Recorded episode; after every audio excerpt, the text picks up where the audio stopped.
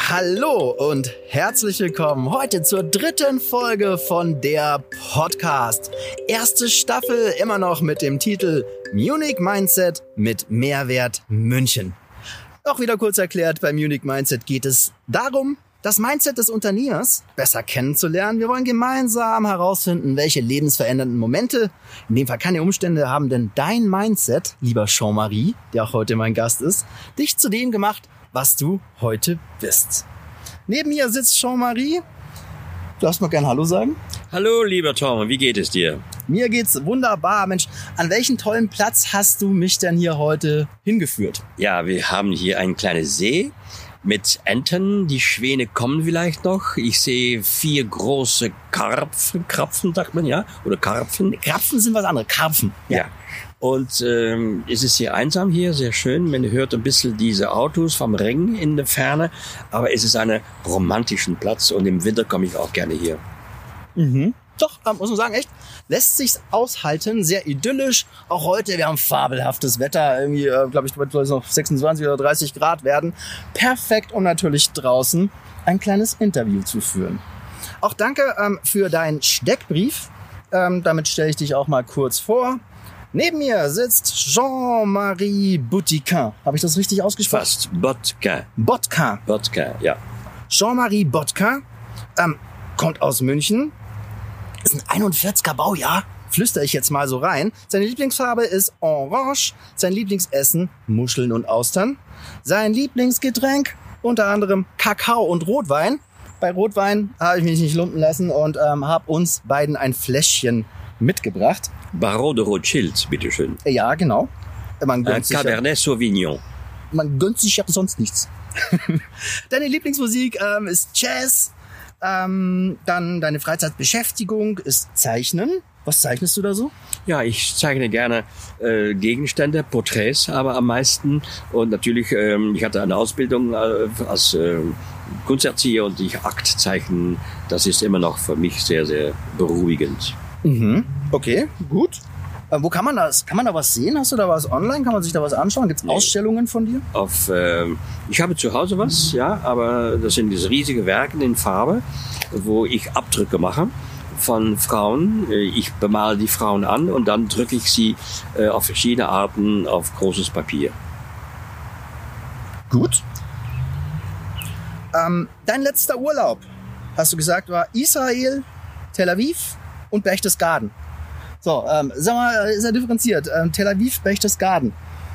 Das ist ein bisschen ein Unterschied. Ich konnte das Wort Berchtesgaden nicht aussprechen sehr lange, weil da ist natürlich der Igel, da hat Hitler seine, seinen äh, Wohnsitz äh, oder seine große Sache und deswegen habe ich das aus meinem Gedächtnis ausradiert, bin aber trotzdem hingegangen, weil äh, das sehr, sehr schöne Landschaft ist und aber sehr historisch beladen.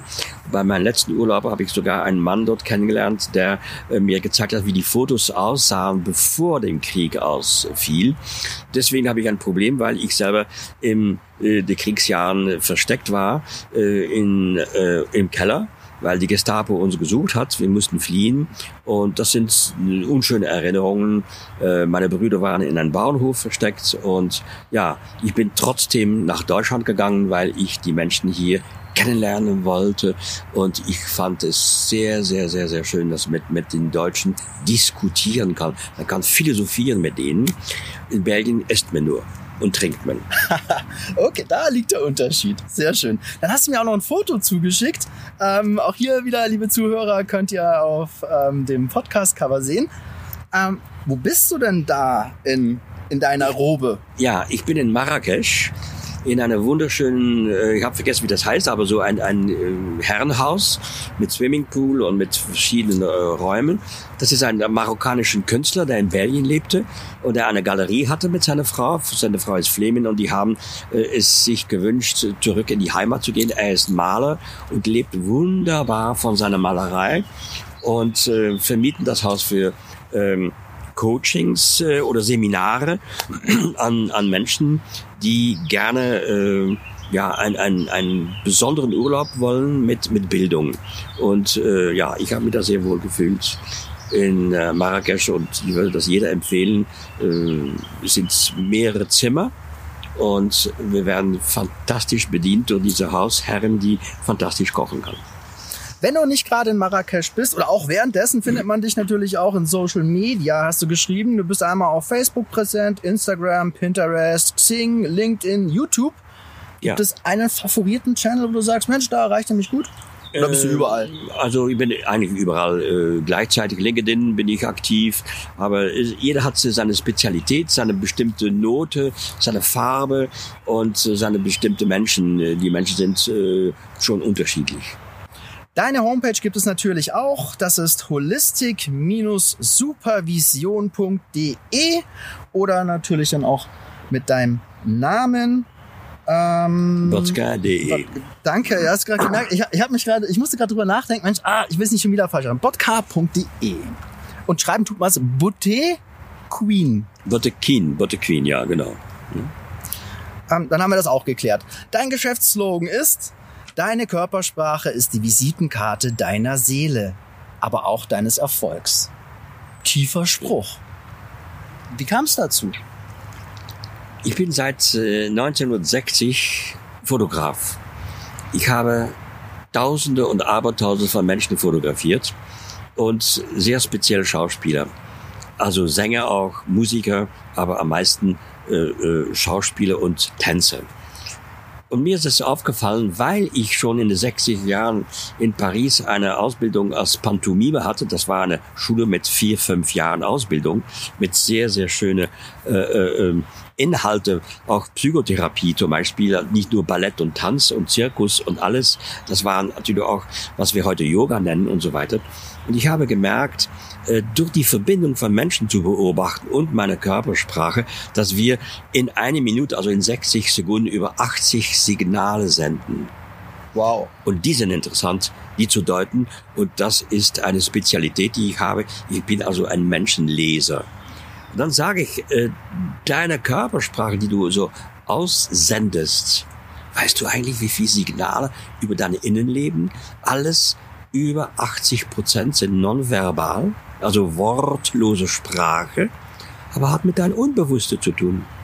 Unbewusste und Unterbewusste. Also die verborgenen Teile von dir, die sind plötzlich sichtbar. Das hast du schön erklärt. So auch damit eigentlich schon ein bisschen auch den, die Kurzbeschreibung deines Kerngeschäfts natürlich auch äh, zum Vorschein gebracht. Da hast du geschrieben, ähm, ratsuchende Menschen stelle ich mein Wissen und meine reiche Erfahrung in ganzheitlichen Lebensfragen zur Verfügung. Ich begleite Menschen in fair bezahlten Einzelberatungen und Gruppentrainings zum Wohle aller. Das ist richtig. Das, Das klingt sehr selbstlos. Fast. Fast, ja. Auch noch, bevor wir jetzt gleich in die Interviews einsteigen und da natürlich noch ein bisschen tiefer nachbohren, was ist denn eigentlich deine wirklich, was ist denn deine Kernkompetenz und woher kommt sie? Dein Grund, morgens aufzustehen ist, Ja, einfach äh, Menschen glücklich zu machen, aktiv zu sein, weil ich habe immer noch sehr viel zu lernen. was ist denn, wenn du morgens aufgestanden bist, so ähm, das, was dir als erstes ein Zaubern, äh, ein Leuchten in die Augen zaubert? Ja, dass ich einen Menschen sehr schnell zu sein Kernproblem führen kann. Viele Menschen, weil ich die lesen kann, das ist ja meine Spezialität, also psychologische Physiognomie schon, schon an der Nase, sein Ohr sehe ich, was für ein Mensch für ein Problem mitträgt im Leben. Und wenn er dann ähm, eine, eine Frage hat und wenn er das Problem lösen will, also sein Grundproblem, und wenn ich da dran kann und ziemlich schnell, dann bin ich glücklich, dass ich äh, eine Lösung finde. Okay. Also dich macht es glücklich, andere Menschen glücklich zu machen. Richtig, das ist es. Und Lösungen anzubieten. Also jetzt windet's ganz schön, aber das halten wir aus. Ähm, gibt es irgendwelche Routinen, die du einmal hast, die du vielleicht auch anderen empfehlen kannst, wo du sagst, Mensch, ähm, das ist so mein wirksames Werkzeug, um aus einem guten Tag einen noch besseren Tag zu machen? Ja, also das ist äh, in jedem Fall, was du mich heute Morgen gefragt hast, ist das Wort Achtsamkeit. Wenn ich esse, esse ich. Wenn ich ein Croissant esse, dann habe ich ein Croissant und nicht ein Stück Fleisch und dann gucke ich nicht in mein Handy. Also wenn ich gehe, dann gehe ich. Wenn ich ein Buch lese, bin ich beim Lesen und äh, höre nicht oder was anderes dazu. Achtsamkeit ist etwas so Wichtiges für unsere geistige Gesundheit und unsere körperliche Gesundheit. Also weg vom Multitasking, äh, das scheint so eine Tugend zu sein, aber ist es das Gegenteil. Und wie kann man sich Achtsamkeit antrainieren oder wird das einem in die Wiege gelegt? Ähm, es ist, ein paar Menschen haben das von sich aus. Äh, die anderen müssen es trainieren durch Meditation und nochmal Meditation und mehrmals am Tag. Atemübungen zum Beispiel sind eine sehr, sehr wichtige äh, Übung, wenn man wenn man durch die drei Kammern atmet, also Zwerchfell, Bauch und Brust und dann Nacken atmen, äh, dann kann man nicht etwas anderes tun. Dann ist man beim Atmen. Wenn man das Prana-Atmen macht mit der Nase, ja, und das mehrere Mal, ja, dann ist man voll in diese Übung. Wenn ich gehe und atmen Übungen machen, während ich gehe, in, in eins, zwei bis acht Rhythmen, dann bin ich beim Atmen und beim Gehen. Und dann denke ich nicht, was muss ich tun.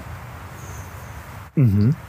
Das Problem ist, dass wir äh, überfüttert sind und wir denken zu viel. Und das Denken ist ungesund. Das habe ich auch schon ein paar Mal gehört. Genau, wer, wer weniger denkt, ähm, hat weniger Probleme. Und damit gibt es einen, einen Trick auch, das ist auch eine Meditation. Ich denke, dass ich denke. Mhm. Und dann denkt man nicht mehr. Oh. Darüber muss ich nachdenken. Danke. Vielleicht, um, ähm, vielleicht vordenken statt nachdenken. Stimmt. Darüber muss ich vordenken. Ja. Der ist gut. Ähm, es gibt Todsünden. Kennst du die? Wie viele äh, Todsünden gibt es? Ja, das hast du so formuliert mit Todsünden. Hartes ähm, Wort, ne? Das ist, ähm, also Todsünden kann man nicht lieben. Todsünden kann man vielleicht bei anderen Menschen tolerieren, aber nicht akzeptieren die Menschen, die eine Todsünde haben, vielleicht Jähzorn oder Geiz oder äh, ähm, cholerisch und so weiter, ja, die wissen es ja gar nicht, weil äh, die gar nicht bewusst sind wir wieder bei Achtsamkeit. Ein ähm, Narziss weiß ja nicht, dass er ein Narziss ist. Die anderen sind schuld, weil die ihm nicht sehen, er keine Anerkennung geben. Also diese Menschen leiden, die haben ein tiefes Leiden. Und deswegen kann ich mitleidvoll sein zu diesen Menschen. Und das ist meine Aufgabe. Das ist mein Talent, dass ich dann durch mit Empathie diese Menschen erstmal beobachte und erforsche, was ist passiert, dass dieser Mensch geizig ist oder jähzornig ist. Das ist ein tiefes Grundproblem. Wenn er aber das nicht mehr möchte, weil er darunter leidet, zum Beispiel Diabetes bekommt oder vielleicht ein, ein Magengeschwür hat, dann wäre er vielleicht bereit, sich zu ändern. Wenn nicht, dann macht er weiter.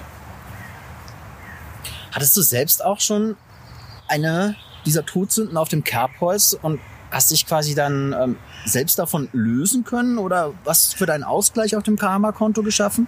Ja, also das, äh, das Zauberwort ist die Liebe äh, sich selbst zu lieben und verstehen, was Liebe ist. Also ich war früher cholerisch und ich habe gesehen, das bringt mir nichts. Und das ist, hat mir, bringt mir keinen Nutzen. Und verzerrt auch äh, die, die Beobachtung, verzerrt die Wahrnehmung. Und das habe ich abgelehnt. Mhm. Hast du was anderes dafür angenommen? Ja, durch die Praxis der Meditation zweimal am Tag bin ich viel gelassener und habe viel mehr Eingebungen. Weil das ist ja das Wunderbare, dass wir verbunden sind, wir sind angedockt im Universum äh, und da, da ist alles da. Also wir haben eine riesige Bibliothek, wir brauchen nur äh, eine Telefonleitung zu benutzen, die schon da ist und zu fragen, ja, äh, was die Kinder haben. Ja, wenn wir also junge Kinder mit acht Jahren, neun Jahren, die haben für alles eine gute Antwort die sind richtig noch angebunden. Ja, ähm, ich bin da voll bei dir. Ich finde es sehr schwer, mal zu, zu erklären. Und für viele ist das nicht greifbar. So heißt mal Wünsche ans Universum. Das ist doch Humbug. Es sind keine Wünsche ans Universum. Das ist die Quantenphysik. Das ist sehr, sehr konkret. Die Quantenphysik erklärt ganz genau, das sind große Wissenschaftler, die dann auch sich mit Quantenphilosophie beschäftigen dass äh, es gibt nur drei Sachen. Es gibt die kleinste, kleinste Teilchen, die sowohl in unserem Körper die gleiche sind wie im Universum. Die kleinste, kleinste Teilchen. Dann gibt es das Nichts.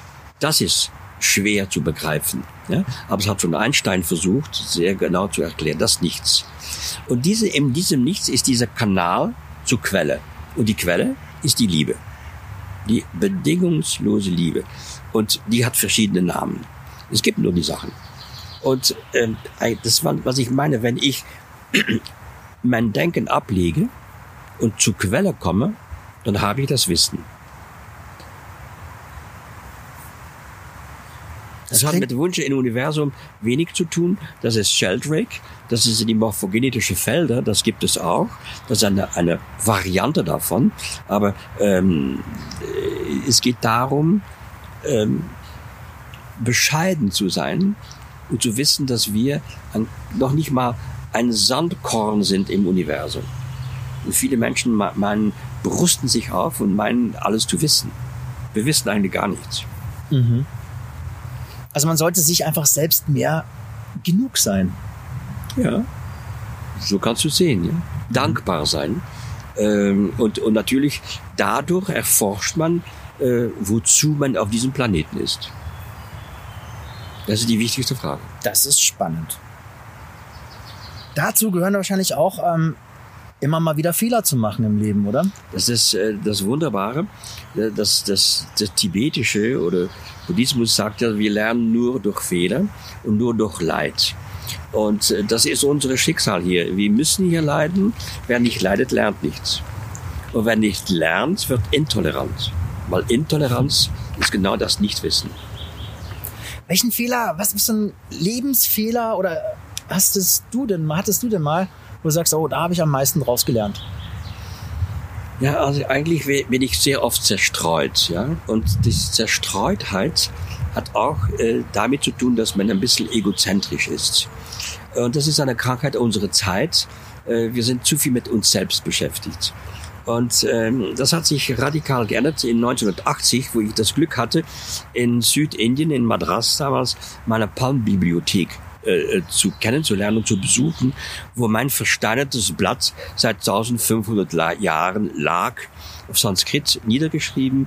Und da war mein voriges Leben, dieses Leben in alle möglichen Details über mich, über die Schule, über die Leute, die ich kannte, mit Namen und so weiter und mein nächstes Leben. Und das hat mich vollkommen geändert, wie klein ich im Universum bin und wie diese Akasha-Bibliothek eigentlich äh, auch nicht zu erklären ist, aber eine Tatsache ist. Und äh, ich war sehr, sehr beeindruckt. Und seit 1980 hat mein Leben sich geändert. War das der Moment für dein neues Mindset? Ja, total. Da habe ich langsam schon die Fotografie anders gesehen. Ich habe gesehen, dass es zu viel Bilder gab. Ich habe zu lange gebraucht, auch aus Ehrgeiz. Äh, dann bin ich da noch sehr bekannt geworden. Da war meine schöne Karriere in den 90er Jahren. Aber dann habe ich es endlich geschafft, in 2000 äh, langsam bis 2004 endgültig die Fotografie zur Seite zu legen und nicht mehr ehrgeizig zu denken, ich kann die Welt verändern mit noch mehr Bilder. Dann habe ich mich ausge, ausgebildet durch meinen Mentor, Professor Dr. Nosrat Peseschkian in der positive transkulturelle Psychotherapie. Dann habe ich internationale Coaching-Ausbildungen gemacht und ich sage, okay, jetzt widme ich mich den Menschen. Mhm. War da eine besondere Herausforderung dabei, an die du dich gut erinnerst, wo du sagst, ey, da bin ich am meisten gewachsen? Ja, äh, zu sehen, dass durch eine damalige Bandscheibe ich nicht mehr so viel schleppen kann. Das heißt, ich musste etwas ändern. Und dann ist mir gekommen, ja, du hast so viele Talente in dir. Du, du bist ein, ein Fass, du bist eine Kiste mit Juwelen. Äh, äh, guck doch mal, was du hast. Und dann habe ich die Körpersprache verwendet. Also das will ich beruflich äh, weitermachen. Also diese Ehrgeiz, äh, bekannt zu werden, das habe ich abgelehnt. Mhm. Sag mal schon mal, wie gehst du denn eigentlich persönlich mit Krisen um? Es ist immer eine Sache der Perspektive. Ja, eine Krise ist auch immer eine große Chance. Ähm, wenn wir jetzt über Krise reden, wie die letzte Pandemie, dann ist das ein Hohn. Ein Hohn gegenüber unseren Großeltern. Äh, wenn wir in, in Anfang 1911 zum Beispiel geboren äh, wären, gewesen wären, hätten wir schon, wenn wir 17 Jahren alt war, wären, ja, den Ersten Weltkrieg erlebt. Und da waren wahnsinnige viele, viele, viele Toten, Millionen. Ein bisschen später kam die spanische Grippe. Ein bisschen später dann auch wieder 50 Millionen Toten. Dann kam die Erste Weltkrieg, also die, erstmal die Nazis an den Gewinn, dann den Weltkrieg. Dann gab es den Vietnamkrieg. Also welches Vertrauen hätten wir da noch gehabt? Und da waren noch mehr Kriege. Heute leben wir in Butter. Ja, heute leben wir in Watte. Uns geht es zu gut. Wir haben ein riesiges Problem daraus gemacht, dass es uns schlecht geht, dass wir Masken tragen müssen, dass wir nicht aus dem Haus gehen dürfen, dass wir keine Nähe haben. Das in Erinnerung an unsere Großeltern und unsere Eltern ist ein Hohn. Weil da war wirklich eine Krise. Heute können wir sehen, die Welt ist dran gewachsen und viele noch nicht. Und ich habe die Hoffnung, dass aus jeder Krise wir lernen können. Aber der Mensch lernt langsam. Warum? Weil wenn wir dies, die Welt als Energie sehen, äh, ist dieser Planeten noch mitten in seiner Pubertät. Also Anfang des Pubertäts. Ja? Und die Welt wird sich langsam in Millionen von Jahren evoluieren, vielleicht in ein Erwachsensein. Jetzt sind wir nicht mehr in der Kindheit, wir sind in der Pubertät. Deswegen so viel Krisen, so viel Kriegen, so viel äh, ja, Korruption, Unehrlichkeit und diese Schere von Arm und Reich. Ja, das sind große, große Krisen. Und die werden sich langsam auflösen. Okay, den Satz finde ich schön. Alle sagen, oh, die, die Erde stirbt. Du sagst, nein, die Erde befindet sich einfach gerade in einer schwierigen in, in, Lebenszeit in genau. der Pubertät. Ja. Cool, das ist, äh, finde ich, sehr positiv. Schön. Hm. Wir kommen zum nächsten Punkt. Der Punkt heißt Mission. Was bezeichnest du denn als deine Mission? Ja, meine Mission hast du kurz davor äh, schon gesagt. Meine Mission äh, entsteht immer aus einer Vision. Das heißt, meine Vision äh, ähm, ist, kommt aus einem Traum und der Traum wächst aus einem Wunsch. Und dann gibt es da wichtige Wünsche und dringende Wünsche. Und man kann viele Wünsche haben. Und die Wünsche, die sich kristallisieren, die, die, die echt werden, die realisiert werden wollen, das sind dann Visionen. Ja? Das heißt, ich habe eine große Vision. Und äh, dann wird die konkret. Und dann muss man handeln. Also Vision ist immer noch mit Worten oder mit Bildern, ist etwas da, aber Mission ist das tägliche Handeln. Schon beim Aufstehen. Ja? Und das heißt, äh, was kann ich heute tun, dazu beitragen, dass die Welt etwas besser wird? Anzufangen mit mir. Sehr gut. Und gibt's was, ähm, also neben deiner Meditation noch vielleicht zusätzlich, wo du dich einfach weiterhin fit hältst? Also körperlich, aber auch psychisch? Also körperlich tue ich nichts, weil ich bin ständig in Bewegung. Als alte Pantomime äh, habe ich diese Training, aber ich mache kein, äh, kein Sport. Äh, ich gehe sehr viel und ich gehe schnell. Also mein, meine Art Sport ist schnell gehen weil ich weiß, dass das sehr gut fürs Gehirn ist und fürs Gedächtnis.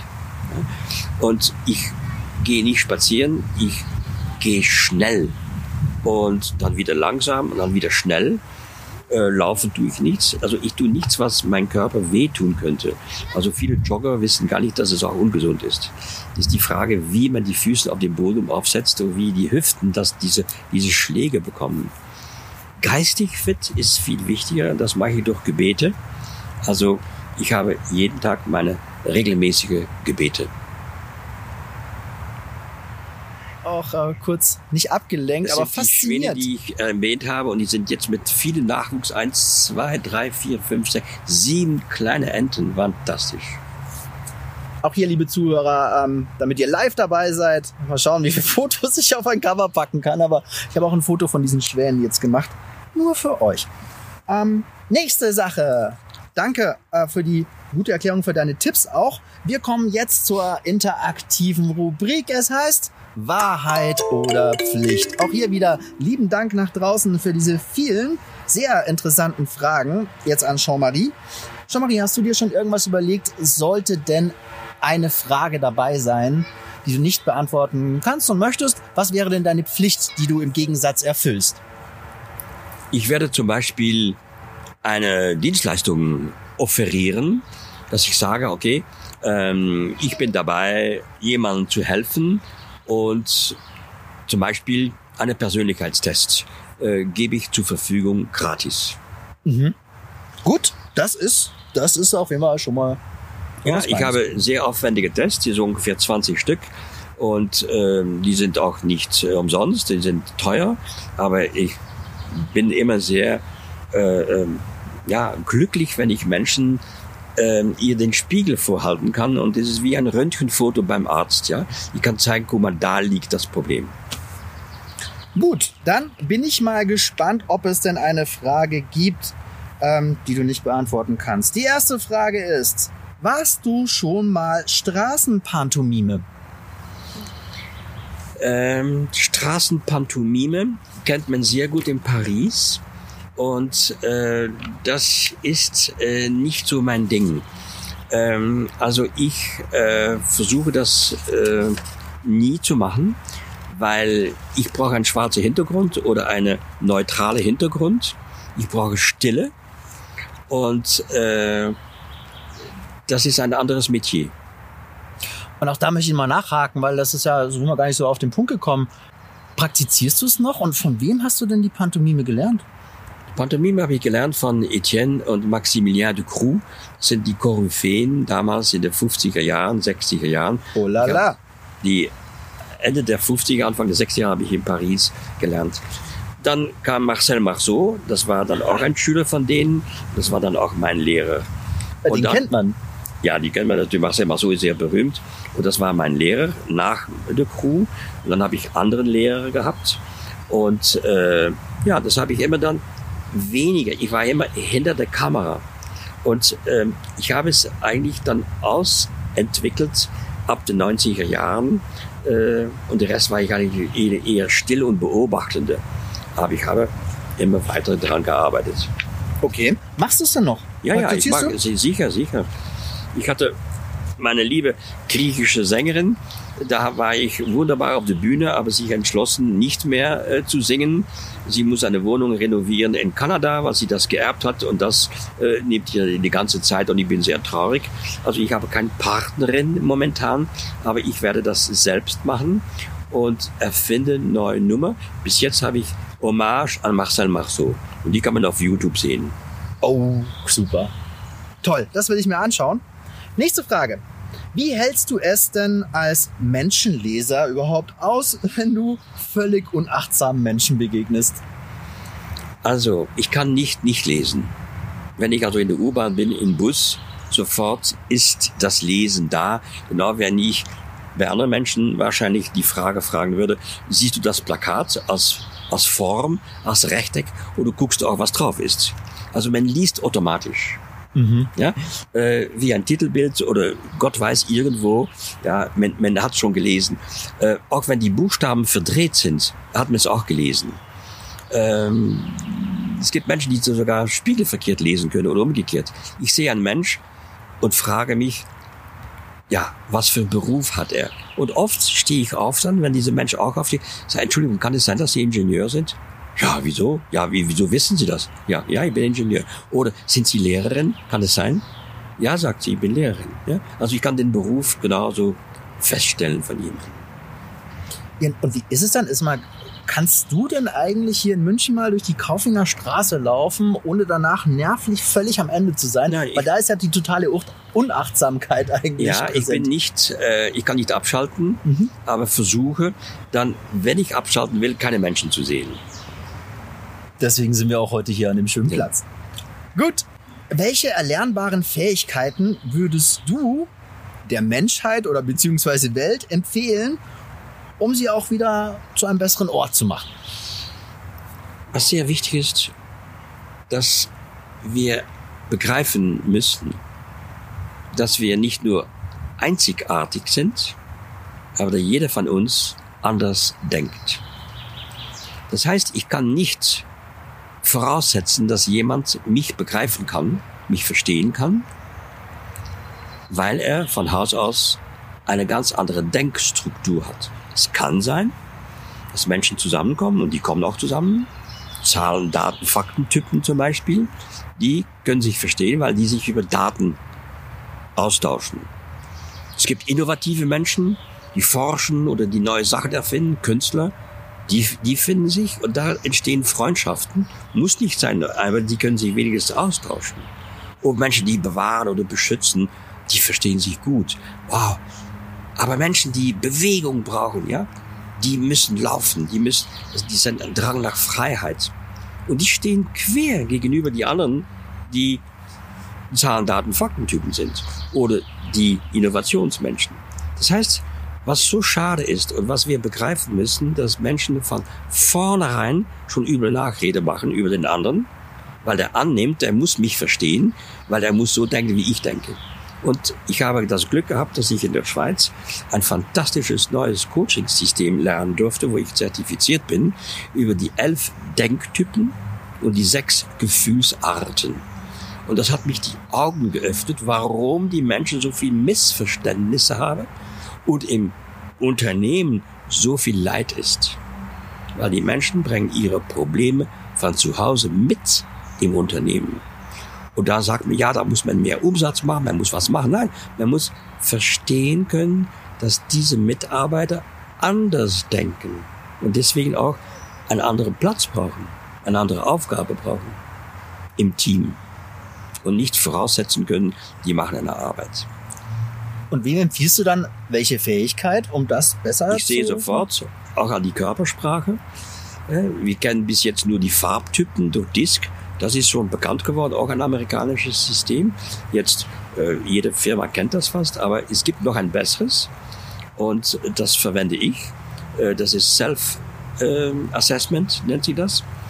Äh, und ähm, es geht darum, äh, so schnell wie möglich, auch durch Test natürlich, durch eine, eine aufwendige Test, die kostet nur 500 Euro, äh, zu erfahren, was sind eigentlich meine tiefe Fähigkeiten und was kann ich nicht? Was soll ich nicht anfassen?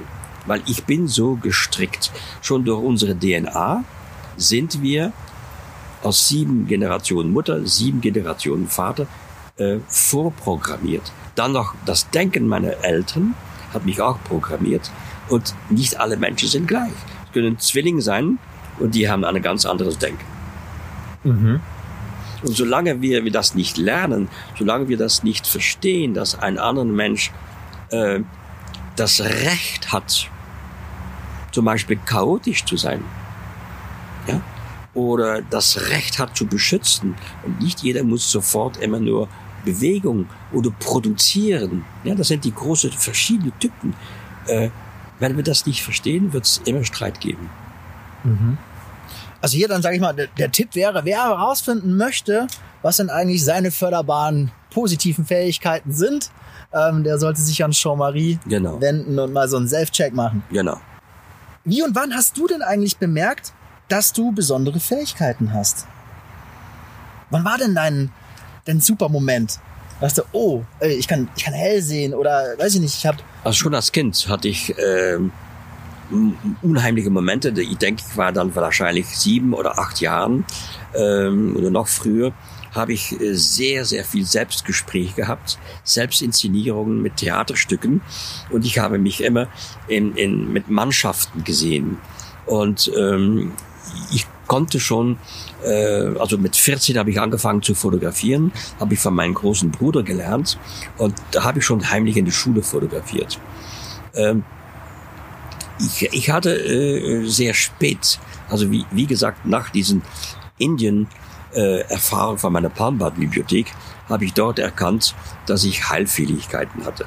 Aber ich habe selbst nicht dran geglaubt und viel, viel zu spät habe ich dann äh, es angewendet und dann habe ich eine Ausbildung bekommen in geistiges Heilen.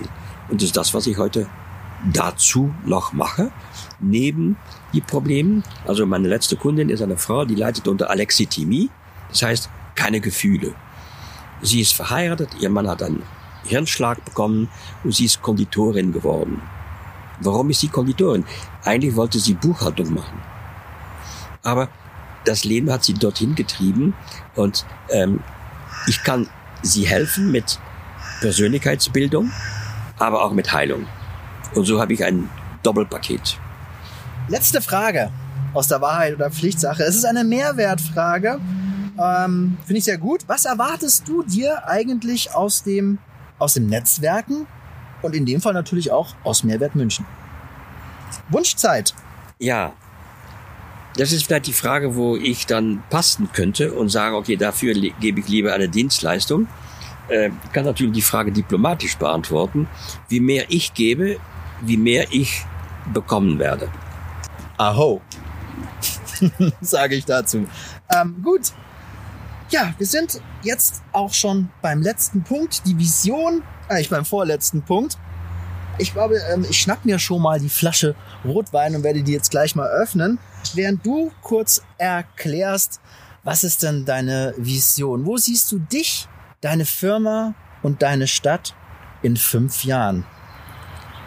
Also ich habe eine Akademie für Persönlichkeitsbildung. Ich hatte fünf äh, Kollegen, sind alle abgesprungen aus persönlichen Gründen. Die hatten verschiedene Berufe. Einer war Arzt, einer war Banker, der eine war, hatte einen Kaufhof. Und ähm, ich bin jetzt alleine. Und ich bin sicher, dass ich äh, Menschen begegnen werde, die sagen, wow, Jean-Marie, deine Akademie ist so toll. Bin auch gut positioniert im Internet, dass ich mitmachen möchte. Und das auf eine freiberufliche Basis, äh, wo wir uns gegenseitig unterstützen, äh, äh auch ausgleichen für, äh, äh, für den Mensch. Ähm, und mein Thema ist immer der Mensch. Gar nicht kompliziert. Meine Methoden sind die Analysen, das ist die Körpersprache, meine Physiognomie und so weiter und so weiter und die Tests. Aber es geht immer um die Ganzheitlichkeit des Menschen. Und woher kommt der Mensch? Was ist sein Problem? Also diese Vision sehe ich, dass ich da äh, verstanden werde und nicht komplizierte äh, ähm, Aussagen machen muss. Natürlich, jetzt haben wir gesprochen über die Denktypen der Zahlen, Daten, Fakten. Mensch sagt Unfug, ja, das gibt es nicht. Ja, ich kann das nicht integrieren. Die anderen verstehen es besser. Ja? Also, äh, wenn ich sagen würde, ich bin ein Mediator, ah, wir sagen, ja, wozu ist das gut? Ah ja, das ist auch eine meiner Fähigkeiten. Also ich sehe in dieser Stadt München auch ein Riesenwachstum, weil die Stadt wird vernünftiger, die Stadt wird sehr sozial und weiß ganz genau, wo die Vorteile liegen und München ist international geliebt, beliebt, äh, aus, aus mehreren Gründen. Ja, das Grüne, äh, das Italienische, die Mentalität. Und äh, München wird sich rasant verändern, weniger Verkehr und neue, total Innovationen. Und da fühle ich mich richtig. Hier in meine zweite Heimat, wobei ich meine erste sehr vermisse, mein Flandern. Aber ich sehe durch Kooperation meine Chance. Sehr schön. Wunderbar. Ich würde sagen, wow. zack, lassen wir den Korken knallen. Dein Gläschen. Ähm, Wunderbar. Das, klingt, Wunderbar. das könnte gut klingen. Was für eine Farbe. Wunderschön. Ja, ähm, also. ich verabschiede mich erst bei unseren Zuhörern und dann stoßen wir gleich an. Also, ich sage nochmal hier danke fürs Zuhören. Das war Jean-Marie. Ähm, sehr interessant, tiefe Einblicke. Ähm, lernt den Mann mal kennen, es lohnt sich auf jeden Fall. Und verpasst nicht die nächste Folge, wenn es wieder heißt, der Podcast Munich Mindset mit Mehrwert München. Darauf stoßen wir an. Danke dir. Cheers. Cheers.